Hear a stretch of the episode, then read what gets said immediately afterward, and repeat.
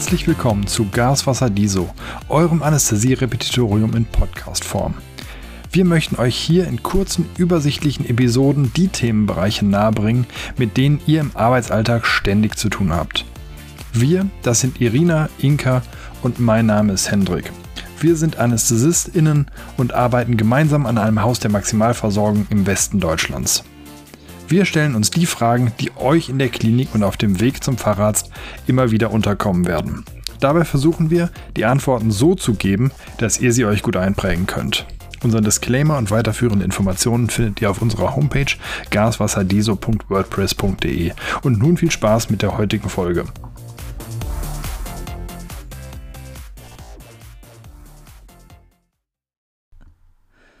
So, dann starte ich mal mit unserem heutigen Fallbeispiel. Und zwar geht es um eine 54-jährige Patientin, Größe ungefähr 1,68, Gewicht ungefähr 80 Kilo. Die Patientin wurde so ungefähr vor sechs Tagen wegen eines hepatozellulären Karzinoms operiert. Also als Vorerkrankung hat die Patientin eine COPD Gold bei einem Nikotinabusus und ein Aszites, der karzinombedingt ist.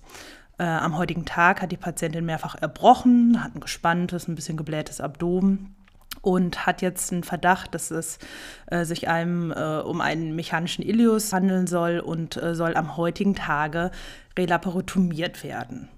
So, anhand des Fallbeispiels könnt ihr euch ja schon denken, worum es geht. Es geht um die Aspiration und die RSI, um diese zu verhindern. Hendrik, was äh, kannst du uns zur Definition und Epidemiologie vielleicht einmal kurz erzählen?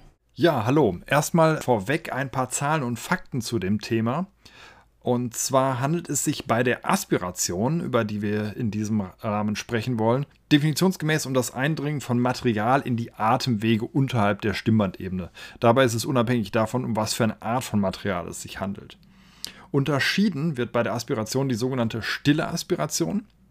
Das ist eine Aspiration, die nicht bemerkt wird, aber im Nachgang durchaus noch symptomatisch werden kann, auch wenn das vielleicht in dem akuten Moment der Aspiration noch nicht der Fall sein muss. Im Gegensatz dazu gibt es die symptomatische Aspiration. Diese Form der Aspiration ist begleitet durch Atemnot, Ateminsuffizienz, Husten und Würgen und diese klassischen Symptome, die man kennt, wenn man sich verschluckt hat. Zum Glück muss man sagen, dass die Aspiration als solche relativ selten vorkommt. In einer Inzidenz von 1 zu 3000 bis 1 zu 10.000, je nachdem, welche Studie man dabei liest. Und die Mortalität darunter äh, ist noch ein bisschen seltener mit 1 zu 25.000 bis 1 zu 250.000. Aber, und das ist ganz wichtig, denke ich, was man dabei beachten muss und bedenken muss, ist, dass nur die Hälfte aller detektierten Aspirationen während der Einleitung auftreten. Die andere Hälfte entfiel auf Manöver, die zum Beispiel während einer Umintubation oder in der Narkoseausleitung stattgefunden haben, aber auch im Rahmen von schwierigen Intubationen oder Reanimationen oder bei extremen Lagerungen, bei extremer Kopftieflagerung, wenn dann die Atemhilfe nicht adäquat abschließt. Welche Patienten haben denn jetzt eigentlich überhaupt die Gefahr, eine Aspiration zu erleiden? Ja, glücklicherweise kann man das ja vorher schon so ein bisschen abschätzen. Tatsächlich gibt es ein Risikokollektiv von Patienten. Also glücklicherweise können wir vorher abschätzen, ob ein Patient äh, ein Risiko hat äh, zu aspirieren.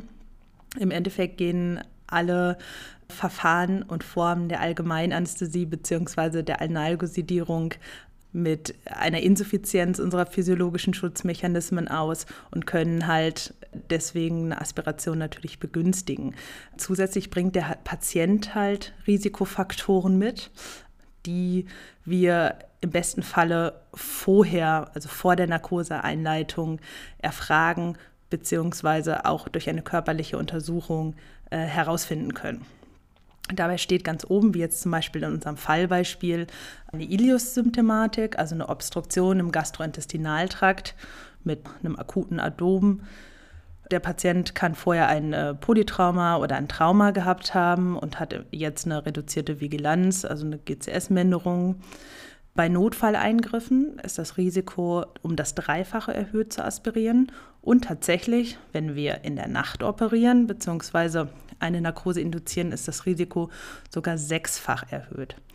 Beim Traumapatienten ist es grundsätzlich so, dass man das Intervall zwischen der letzten Nahrungsaufnahme und dem Trauma betrachten muss, weil durch das Trauma natürlich es zu extrem Stress oder extrem Angstsituationen und im Endeffekt äh, zu einer extremen Sympathikus-Aktivierung im Körper kommt und dadurch das Risiko für eine Aspiration wieder deutlich erhöht wird. Des Weiteren kann es natürlich bei Übelkeit oder wenn ich sowieso schon aktives Erbrechen habe, habe ich ein erhöhtes Risiko, dann auch während der Einleitung zu aspirieren. Motilitätsstörungen wie zum Beispiel inkarzerierte Hernien, ein Gastric Bending oder ähnliches haben Risiko für eine, für eine Aspiration symptomatische gastroösophageale Refluxerkrankungen, wie zum Beispiel bei einer Hiatushernie, nach einer Ösophagusresektion oder intrathorakalen Gastroösophagotomien. Alle Pathologien am Ösophagus, Fisteln, Divertikel, Achalasin, Sphinkterinsuffizienzen, haben Risiko. Patienten, die bluten aus dem oberen Gastrointestinaltrakt oder dem Nasofahrungsbereich. Alle Patienten, die einen erhöhten intraabdominellen Druck haben, zum Beispiel bei einem ausgeprägten Aszites, in der Schwangerschaft natürlich. Da sagt man so, ab der 20. Schwangerschaftswoche sind die Patientinnen oder haben die Patientinnen ein erhöhtes Aspirationsrisiko.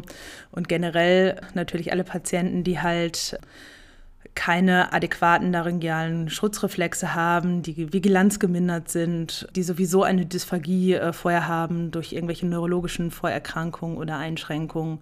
Und generell ist es natürlich so, dass wenn ich gerade gegessen habe und mein Magen sehr voll ist, dass ich dann natürlich auch ein erhöhtes Risiko habe zu aspirieren. Im Endeffekt gibt es noch ganz viele relative Risikofaktoren, die auch viele Patienten mitbringen. Da geht es um die Adipositas, also ein BMI über 30, das nahrungsabhängige Sodbrennen, das Alter, also Patienten, die im erhöhten Lebensalter haben auch ein deutlich erhöhtes Risiko zu aspirieren. Gerade Patienten über 80, die haben ein neun- bis zehnfach erhöhtes Risiko, eine Aspiration unter einer allgemeinen äh, Anästhesie zu erleiden. Generell auch Komorbiditäten wie jetzt der Diabetes mellitus, eine Niereninsuffizienz, ein OSAS. Das sind alles so Dinge, die man vorher beachten und betrachten sollte und im, in der Zusammenfassung dann überlegen muss, mache ich eine RSI oder nicht. Genau, bei dieser Überlegung gibt es ein paar Punkte, die dabei helfen, diese Entscheidung herbeizuführen. Und zwar gibt es absolute Indikationen für eine RSI, bei der man nicht umhin kommt, eben diese durchzuführen, und einige relative Indikationen, bei denen es für die RSI durchaus eine Indikation gibt, aber man diese nicht zwingend oder in genauer Betrachtung des Patienten abwägen muss, ob man das äh, Risiko einer RSI eingehen möchte. Absolute Indikationen für eine RSI sind der eben schon von dir erwähnte Ilius oder eine Stenose im oberen Gastrointestinaltrakt, ein akutes Abdomen, ein Platzbauch. Die polytraumatisierten Patienten hast du ebenfalls schon erwähnt. Gleiches gilt für komatöse Patienten, also mit einem GCS kleiner 8. Und die Schwangeren mit dem Beginn des zweiten Trimenon bis zu 24 Stunden nach Entbindung. Auch dann sind sie ja per Definition nicht mehr schwanger, aber haben noch eine absolute Indikation für eine RSI, sollten sie dann operiert werden müssen. Relative Indikationen, da fällt zum Beispiel der nicht nüchterne Patient drunter. Jetzt würde man sich fragen, wieso ein voller Magen ist doch irgendwie schon ein guter Grund dafür, äh, ein RSI zu machen. Und da würde ich auf keinen Fall widersprechen. Aber auch eine kleine Menge Wasser getrunken innerhalb des Zwei-Stunden-Intervalls bedeutet ja schon, dass der Patient per Definition nicht nüchtern ist und in der Folge muss man die Relativität dieser Indikation betrachten. Die relative Indikation bezieht sich hierbei ausdrücklich auf die Menge des zu sich genommenen Volumens und ist davon abhängig, ob eine Indikation für eine RSI besteht oder eben nicht. Bei ausgesprochen adipösen Patienten, BMI von über 35, kann man auch davon ausgehen, dass die eine Magenentleerungsstörung haben und man hat damit eine relative Indikation für eine RSI. Gleiches gilt für einen gastroösophagealen Reflux, wenn er symptomatisch ist und nicht nahrungsaufnahmeabhängig. Dann kann man sich das ebenfalls überlegen, vielleicht in Abhängigkeit davon, wie ausgeprägt dieser Reflux letzten Endes ist. Eine Hiatushernie, Zenker, Divertikel und dergleichen äh, stellen ebenfalls eine relative Indikation dar, genauso wie Gastropathien im Rahmen eines Diabetes oder einer terminalen Niereninsuffizienz. Und bei nicht polytraumatisierten Patienten mit schmerzhaftem Trauma, abhängig davon, wie schmerzhaft das Trauma ist, wie stress- und leidgeplagt die Patienten sind, kann man ebenfalls eine RSI in Betracht ziehen. Genau. Jetzt muss man überlegen, was sind überhaupt die Gefahren von einer Aspiration? Also was ist unser eigentliches Problem? Und da ist natürlich ganz klar, dass wir uns oder dass der Atemweg verlegt ist. Wenn Sekret aus dem Magen kommt und im Endeffekt in der Lunge in die Lunge gelangt, äh, kriegen wir da gegebenenfalls schlecht Sauerstoff rein. Dann ist natürlich das Problem, was kommt jetzt in die Lunge hinein? Und da gibt es dann einmal die Möglichkeit, dass sehr säurehaltiges Sekret in die Lunge kommt. Das ist dann die Pneumonitis. Das wird auch äh, als Mendelssohn-Syndrom bezeichnet.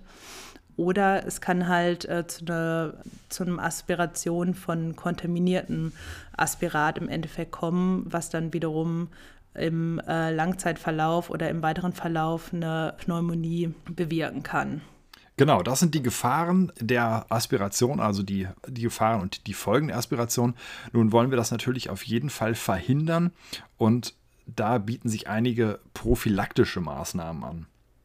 Eine relativ einfach durchzuführende ist die präoperative Säureblockade. Es gibt dabei mehrere Möglichkeiten, dem Patienten medikamentös die Säureproduktion und die Säuremenge im Magen zu reduzieren. Es gibt keine Evidenz für eine klare Überlegenheit eines bestimmten Antaziders, also nehmt das, was da ist. Eine physikalische Möglichkeit, die Säuremenge im Magen zu reduzieren, ist zum Beispiel Natriumcitrat. Das kann man dem Patienten auch noch unmittelbar vor der Narkoseeinleitung geben. Und das sorgt äh, auf physikalischem Wege für eine Erhöhung des pHs im Magen. Man muss aber bedenken, dass das natürlich auch den physikalischen Gesetzgebungen wie der Schwerkraft folgt. Das heißt, wenn man dem Patienten das im Liegen gibt, muss man wirklich ein bisschen sehen, dass der sich im Magen ordentlich verteilt, damit es überhaupt eine adäquate Wirksamkeit haben kann. Und vielleicht den Patienten einmal aufsetzen, dass das Ganze nach unten rutscht und sich da vermischen kann. Zwei weitere medikamentöse Möglichkeiten sind zum einen die Protonenpumpenhämmer, die man zwölf Stunden und zwei Stunden präoperativ verabreichen kann. Die sorgen auf medikamentösen Weise für eine, zu einer Reduktion der H-Plus-Ionenkonzentration im Magen. An die weitere Möglichkeit ist ein H2-Rezeptorblocker, damit zum Beispiel das Ranitidin mit 150 Milligramm und als solches wird es angegeben, wenige Stunden vor der OP zu verabreichen. Ich denke, wenn man es zwei bis vier Stunden vorher gibt, ist man da in einem ganz guten Rahmen. Eine weitere Möglichkeit, eine weitere prophylaktische Maßnahme ist die Reduktion der Magenfüllung. Die Anlage einer Magensonde zur Reduktion des Mageninhalts bei zum Beispiel akutem Abdomen oder Ilius, die ist auf jeden Fall indiziert. Und so lassen sich zumindest flüssige Bestandteile aus dem Magen absaugen. Man muss bedenken, dass größere Stücke natürlich nicht durch eine Magensonde durchgehen. Das heißt also bei einem Patienten, der wirklich gerade eine größere Mahlzeit zu sich genommen hat und die noch nicht zerkleinert ist, diese Stücke wird man nicht absaugen können. Die Frage, die sich natürlich als nächstes stellt, ist, ob man diese Magensonde bei der eigentlichen Einleitung liegen lässt oder ob man diese entfernt. Und da sagen die Studien eigentlich ganz klar, es ist egal. Das, was einem besser passt. Die Vorteile sind, wenn man sie liegen lässt, kann man den Magen weiter entlasten, auch unter der Intubation durch eine kontinuierliche Saugung. Sie kann aber auch als Leitschiene zur Regurgitation dienen, abhängig von der letzten Endes von der Indikation, die der ESI zugrunde liegt, kann man diese Entscheidung sicherlich abhängig machen. Apropos RSI, was müssen wir dabei eigentlich beachten? Ja, die RSI, die jetzt im Endeffekt äh, die beste Prophylaxe gegen die Aspiration äh, darstellt, ist eben die Rapid Sequency Induction, also die Methode zur schnellen Sicherung des Atemweges mit einem Endotrachealtubus. Und ich gehe jetzt mal einmal die Aspekte der RSI durch, beziehungsweise das, was man, äh, bevor man äh, sie startet oder durchführt, im Hinterkopf haben sollte, beziehungsweise organisieren sollte. Also ganz vorne mit dabei ist natürlich die Optimierung unserer materiellen Gegebenheiten und die organisatorische Vorbereitung. Super wichtig ist es, einen Absaugung zu haben, beziehungsweise nicht nur eine Absaugung, immer besser ist noch eine zweite dabei zu haben. Also zwei Absaugungen besorge ich mir Ich besorge mir qualifiziertes Personal. Also eine RSI sollte Facharztstandard bzw. von einem Facharzt durchgeführt oder supervidiert werden. Es ist gerade, wenn ich einen Krikoid-Druck machen möchte oder eben nicht, da komme ich gleich nochmal zu, ist es schon sinnvoll, wenn man äh, nicht nur zu zweit ist, sondern eben noch mehrere Hände hat, die Sachen angeben können etc. Am allerwichtigsten ist allerdings, dass man sich mit einem Team gut bespricht. Also erstmal überhaupt die Indikation zur ähm, RSI stellt und dann auch sagt, was vorbereitet werden soll, muss und was die Schritte einer RSI oder der, das, was ich jetzt eben durchführen möchte, was jetzt die nächsten Schritte sind. Dann ist natürlich super wichtig, ähm, das hatten wir auch in der vorigen Folge schon, die optimierte Präoxygenierung. Im Endeffekt äh, sollten wir immer ausreichend präoxygenieren, wenn es denn möglich ist. Das heißt, wir sollten auf ein entidales O2 von über 90 kommen. Und bei Patienten, die vielleicht sehr adipös sind, oder pulmonale Vorerkrankung haben, ist es auch immer sinnvoll, mit einem äh, CPAP zu präoxygenieren dass man einfach noch durch das CPAP Atelektasen ein bisschen aufdehnen kann und vielleicht noch die funktionelle Residualkapazität ein bisschen erweitern kann. Ein weiteres großes Thema ist die optimierte Lagerung zur Prophylaxe äh, und der oder zur Prophylaxe der Regurgitation bzw. Aspiration. Da gibt es zwei Lager. Entweder man äh, präferiert die Antitrendelenburg-Lagerung, das heißt also Kopf hoch, und man geht davon aus eben, dass der dass der Oberkörper ein bisschen erhöht ist. Dadurch kann ich äh, besser präoxygenieren. Dadurch habe ich einen passiven Anstieg des Mageninhaltes gegen eine Steigung und reduziere somit die Gefahr der Aspiration. Auf der anderen Seite kann man auch die Trendelenburg-Lagerung argumentieren, nämlich dass der Kopf tief ist. Das heißt dann, wenn ich dann, wenn es dann tatsächlich zu einer Aspiration kommt, kommt es nicht äh, gleichzeitig zum Rücklauf des Erbrochenen in die Lunge. Das heißt, das hat auch seine Berechtigung. Der Krikoiddruck, habe ich gerade schon mal erwähnt, das ist auch etwas, was kontrovers diskutiert wird. Es wird immer wieder diskutiert, dass Leute, die ungeübt sind und einen Krikoiddruck einsetzen, dass es dann einfach nur zu einer Komprimation des Hypopharynx kommt und im Endeffekt zu einer schlechteren Sicht der Intubation, aber nicht wirklich zu einer Komprimierung des Ösophagus. Das heißt, das sollte nur durch geübtes und geschultes Fachpersonal eingesetzt worden, das auch am Phantom weiß, wie es zu drücken hat. Wichtig ist natürlich, dass wenn es zu einem Erbrechen kommen sollte, steigt der Druck im Ösophagus und dann muss ich den Krikoiddruck natürlich direkt loslassen, sonst kann es im schlimmsten Fall zu einer Ösophagusruptur kommen. Durch die Auswahl und Dosierung der Einleitungsmedikamente sollte ich die Zeit von Narkoseinduktion zu Intubation versuchen zu minimieren. Das mache ich, damit ich eben, damit es nicht zu einer Hypoxie kommt und ich einfach eine kurze Zeit habe, in der der Patient noch muskelschwächer ist, als er eh schon ist, also und seine eigenen Reflexe alle erloschen sind und ich eine adäquate Atemwegssicherung habe. Das heißt, ich sollte schnell wirksame Muskelrelaxantien nutzen, wie zum Beispiel Succinylcholin in einer Dosierung von 1 bis 1,5 Milligramm pro Kilogramm oder Rocuronium dann 0,9 bis so ungefähr 1,2 Milligramm pro Kilogramm. Das Hypnotikum, was man auswählt, auch darüber lässt sich streiten. Da hat auch jedes äh, Haus seine eigenen Standards. Wir benutzen Propofol. Man kann aber natürlich genauso gut Thiopental nehmen. Bei Thiopental ist immer die Diskussion, dass man natürlich vernünftig nachspülen muss, damit es nicht äh, zu Ausfällen kommt, gerade im Zusammenhang mit dem Rocuronium. Ketanest ist eine Möglichkeit und Etomidat. Am sinnvollsten ist es, den Hausstandard oder den Klinikstandard zur äh, Narkoseinduktion zu beachten. Da hat äh, jede Klinik seinen eigenen Standard, seine eigenen Medikamente, die empfohlen werden, die alle ihre Vor- und Nachteile haben. Das wollen wir aber an dieser Stelle nicht diskutieren. Wichtig bei der ESI ist natürlich, dass wir auf eine Zwischenbeatmung verzichten. Allerdings droht der Patient hypoxisch zu werden, ist es natürlich Pflicht, den zu bebeuteln, weil er dann an der äh, Hypoxie verstirbt und nicht an der Aspiration. Möglich ist auch immer eine apnoische Oxygenierung, aber zu dem Thema hatten wir in unserem vorherigen Podcast ja schon mal gesprochen. Ja, was, wenn ich führe jetzt um unsere RSI durch, was gibt es denn da für Komplikationen, Hendrik? Eine gute Frage, denn das klingt alles äh, wahnsinnig toll, was du besprochen hast, an Möglichkeiten und Optionen, die wir haben, eine sogenannte RSI durchzuführen. Und in erster Linie freuen wir uns natürlich darüber, dass das besonders schnell geht. Und man stellt sich zu Recht die Frage, warum machen wir das nicht immer so? Und dafür gibt es gewichtige Gründe, nämlich die Komplikationen, die bei der Durchführung einer RSI auftreten können, sind nicht unerheblich.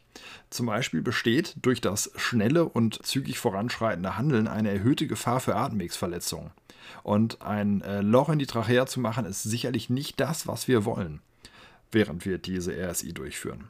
Darüber hinaus kann durch die stressige Situation einer RSI zu einer verfrühten Intubation kommen nämlich dann, wenn die Medikamente noch eigentlich gar nicht richtig wirken.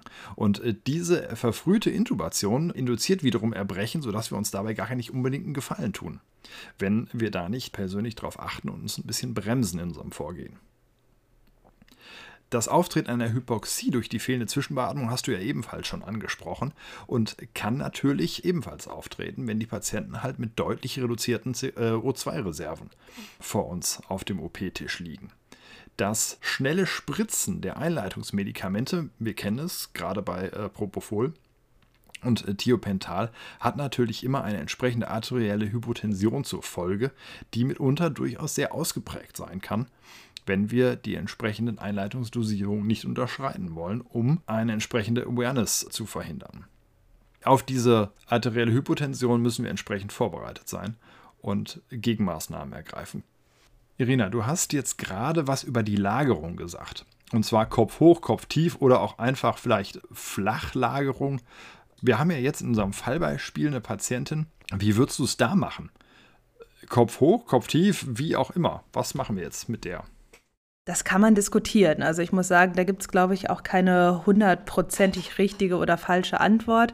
Es hat halt beides Vor- und Nachteile. Ich muss sagen, ich kenne ehrlich gesagt nur die Oberkörperhochlagerung zur Einleitung. Ich würde eigentlich nicht auf die Idee kommen, kritisch kranken Patienten irgendwie oberkörpertief zur Einleitung zu lagern, gerade wenn er einen Ilius hat. Ich weiß nicht, also ich kenne es so nicht. Natürlich hat das auch Vorteile. Die Oberkörperhochlagerung, wie wir vorhin schon besprochen haben, verhindert die Regurgitation. Im Endeffekt kann es aber tatsächlich bei kritisch Kranken natürlich zu einer Abnahme des venösen Rückstroms kommen und damit zu einer Reduzierung des HZVs. Das ist natürlich auch ungünstig. Die Oberkörpertieflagerung hilft uns da wieder. Das heißt, wir können auch den Blutdruckabfall, äh, den wir durch die schnelle Gabe unserer Induktionsmedikamente verursachen, ein bisschen abfangen. Und gerade bei kritisch kranken, hypovolämischen oder Patienten im hämorrhagischen Schock ist das gegebenenfalls hilfreich. Wir vermeiden die Aspiration. Das heißt, wenn es zum Erbrechen kommt, gelangt das Aspirat zumindest nicht in die Lunge. Allerdings hat man dadurch eine erschwerte Laryngoskopie. Man hat eine Reduktion der funktionellen Residualkapazität. Das heißt, bei Lungenvorerkrankten wird die Präoxygenierung noch deutlich schwerer fallen. Ja, also was machen wir jetzt in diesem Fall? Ich meine, im Endeffekt ist bei einem Ilius in beide Lagerungen möglich, aber man sollte schon darauf achten. Also wenn ich einen Patienten habe, der sowieso schon pulmonal vorerkrankt ist, der sowieso schon auch Vigilanz gemindert ist, dann würde ich den Oberkörper eher hochlagern. Wenn es dann allerdings zu Erbrechen kommt oder Patienten halt auch erbrechen, dann sollte der Oberkörper äh, tief gelagert werden. Das, so würde ich das sehen. Was, wenn wir nochmal zum Fall auch zurückkehren, Hendrik, was für welche Muskelrelaxantien würdest du dich denn jetzt in diesem Fall entscheiden? Also grundsätzlich gilt ja laut Leitlinie, dass Succinylcholin immer noch das Mittel der ersten Wahl ist. Berechnen tut man das Ganze mit einer Formel von 1 Milligramm pro Kilogramm Körpergewicht und dabei muss man sagen, dass es sich auf das absolute Körpergewicht bezieht. Also man kann das tatsächliche Körpergewicht des Patienten als Grundlage nehmen. Wenn dann ungefähr 50 Sekunden vergangen sind, kann man problemlos laryngoskopieren und hat keine Sorge, dass man durch die zu frühe Intubation Erbrechen induziert. Eine Präkurarisierung, um dieses Muskelzucken, ähm, wie man es ja auch so schön nennt, Suki oder Zuki, zu unterbinden, sollte verhindert werden, um entsprechende Schluckstörungen, die dann auftreten können, zu vermeiden. Natürlich muss man die lange Liste an Kontraindikationen beachten, die Succinylcholin so mit sich bringt.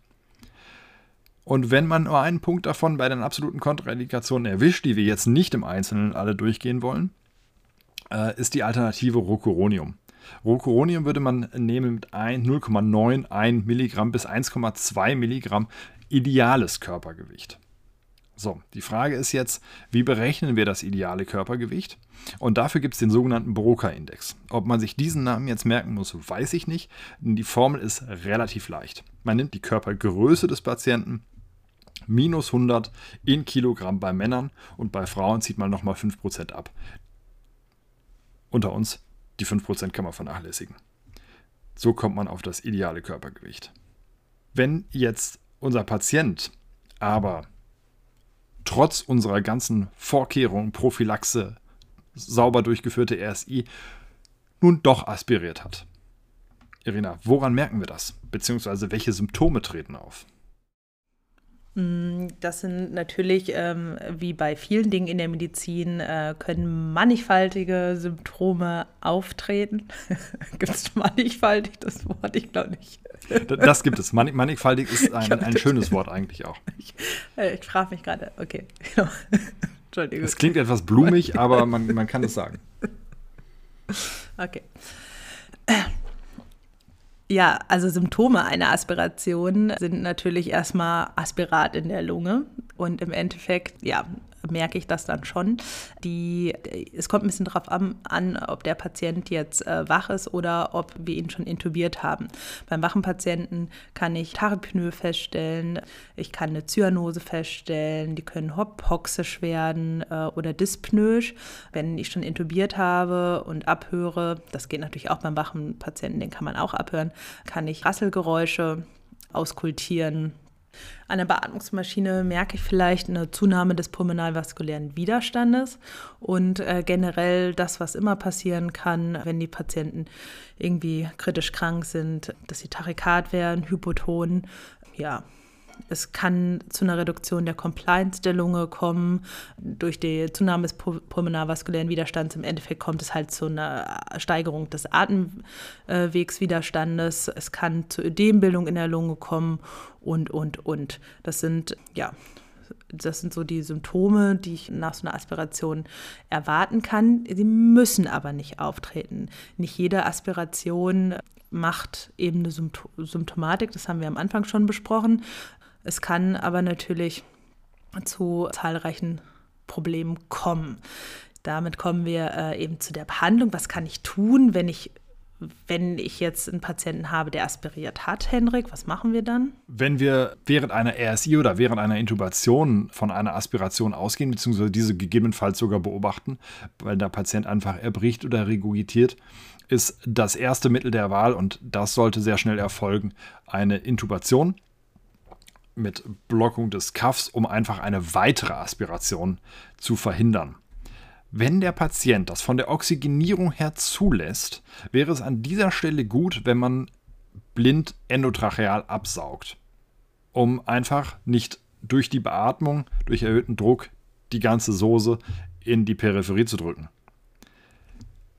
Abhängig davon, was der Patient nun gerade aspiriert hat, bietet es sich auch an, gegebenenfalls bronchoskopisch mal nachzugucken.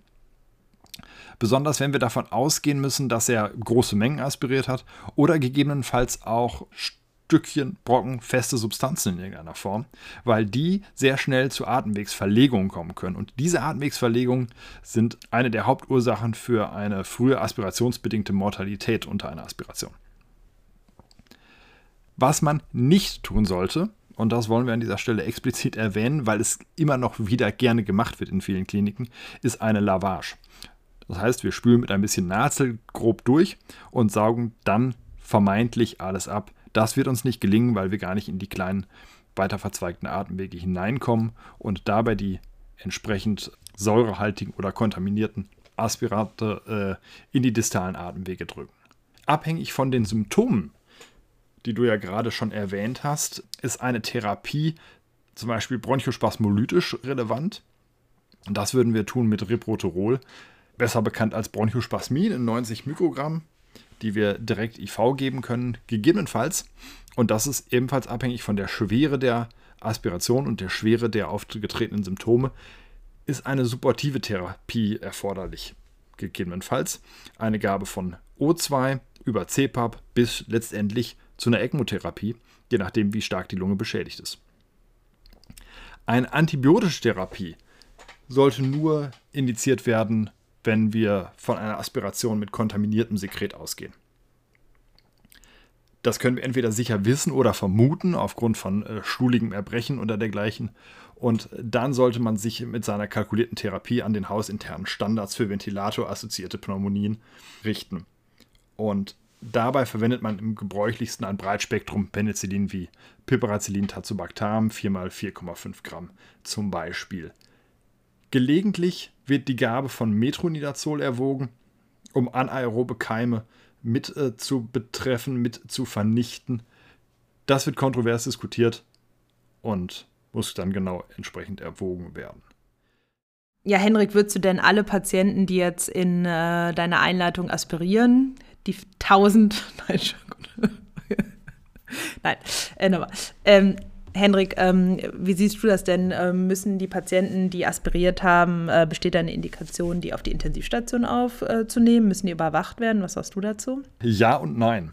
Wie so häufig in der Medizin muss man das mit einem ganz klaren Jein beantworten. Nein, wir machen das abhängig davon, äh, ob die Patienten asymptomatisch sind oder entsprechend nicht. Wobei ich mich dann nicht rein klinisch asymptomatischen Patienten verlassen würde, sondern ich würde nach einer stattgehabten Aspiration eine Bildgebung anstreben und dann das mit in die Beurteilung einfließen lassen. Also einen klinisch und bildgebend asymptomatischen Patienten würde ich zwei bis vier Stunden im Aufwachraum lassen, um zu gucken, ob er auch wirklich klinisch und bildgebend asymptomatisch bleibt. Und dann, wenn das der Fall ist, können wir ihn gerne und mit gutem Gewissen auf die Regelstation verlegen. Alle anderen Patienten, also die, die in irgendeiner Form eine in der Bildgebung oder klinisch ein Symptom aufweisen, können wir großzügig auf die Observation oder auf die Intensivstation aufnehmen, um die da entsprechend über einen längeren Zeitraum überwachen zu können und gegebenenfalls noch eine supportive Therapie denen angedeihen zu lassen. Beatmung geht halt einfach viel besser auf der Intensivstation als auf einer Regelstation und die Notwendigkeit zu einer solchen wird auch dort deutlich eher gestellt. Ich glaube, wir sind eigentlich ganz gut fortgeschritten mit unserem Thema. Irina, willst du noch mal kurz zusammenfassen, was unsere Hauptpunkte gewesen sind? Ich fasse noch mal zusammen, was wir heute alles so über die Aspiration und die RSI gelernt haben. Im Endeffekt ist es ein wichtiges Thema, äh, weil die Aspiration tatsächlich einer der häufigsten Gründe für einen anästhesiebedingten Todesfall ist. Die Aspirationsgefahr besteht immer bei ausgeprägter Insuffizienz von physiologischen Schutzmechanismen, sei es bei einem Trauma, bei einer kritischen schweren Erkrankung, beim akuten Abdomen etc. Wichtig ist natürlich auch, dass die Aspirationsgefahr eben nicht nur bei der Einleitung besteht, sondern auch bei einer Umintubation, bei der Ausleitung etc. muss man das im Endeffekt immer im Hinterkopf haben. Was auch echt super wichtig ist, ist, dass man daran denkt, äh, wenn ich einen Patienten habe, der ein Trauma hat, sei es jetzt irgendwie eine OSG-Fraktur und alle wollen schnell, schnell den jetzt noch irgendwie nachts äh, auf den Tisch zehren immer an das Nüchternheitsintervall denken. Wenn der gegessen hat kurz vor dem Trauma, ist er halt nicht nüchtern, dann muss halt eine RSI gemacht werden, der kriegt er halt einen Tubus und keine Langsmaske, dann ist das leider so, aber äh, häufig genug intubiert man die, macht eine Magensonne rein und denkt sich, oh, gut, dass ich das so gemacht habe. Wichtig ist, dass man die prophylaktischen Maßnahmen beachtet, die wir aufgezählt haben.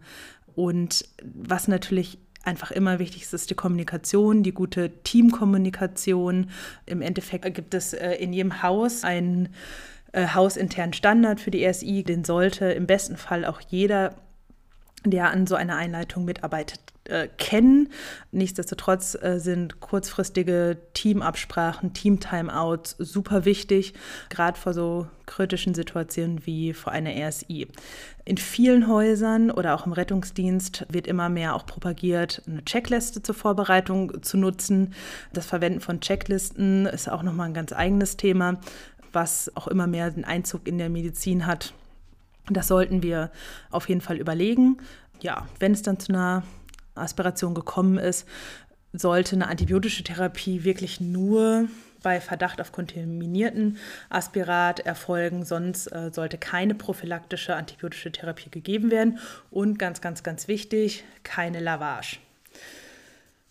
Das sind so die Dinge, die man zusammenfassend bei der RSI beachten sollte.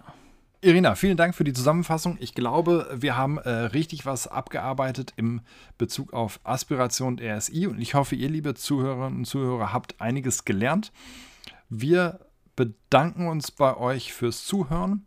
Wir freuen uns über Kommentare auf unserer Website. Wir freuen uns über Abonnements und Daumen hoch, wo immer man diese geben kann. Und sind im Grunde schon dabei, die nächste Folge vorzubereiten. Das Thema wird auf der Homepage irgendwann auftauchen. Vielen Dank und auf Wiederhören.